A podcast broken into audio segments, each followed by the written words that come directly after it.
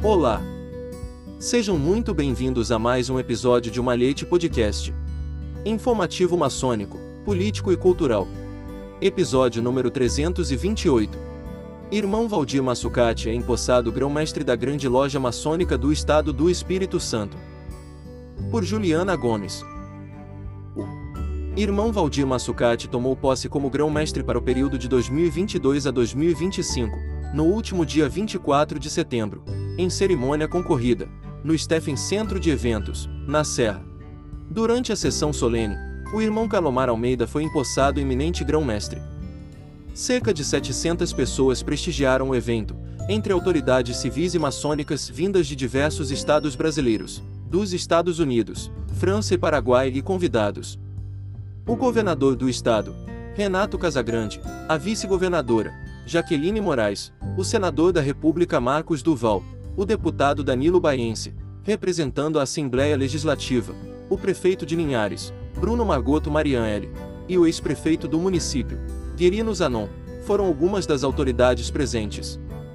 O chefe do executivo fez uso da palavra destacando o papel social da maçonaria no estado do Espírito Santo, ajudando os capixabas especialmente durante a pandemia da Covid-19.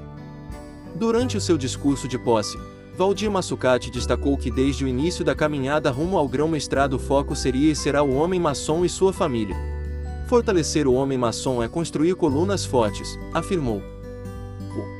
O Sereníssimo salientou que o programa de trabalho da gestão de 2022 a 2025 tem como objetivos o bem coletivo e o crescimento sustentável, e foi construído de forma democrática, com a participação de todos os envolvidos no processo.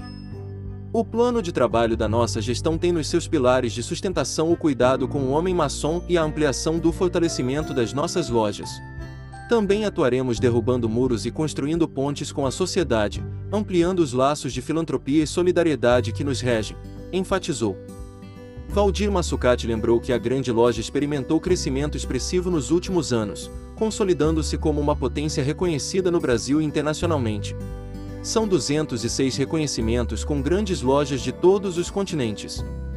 Diante de tantos avanços, é preciso trilhar um caminho sólido e seguro para que não ocorram retrocessos. Superar limites será nosso desafio e missão.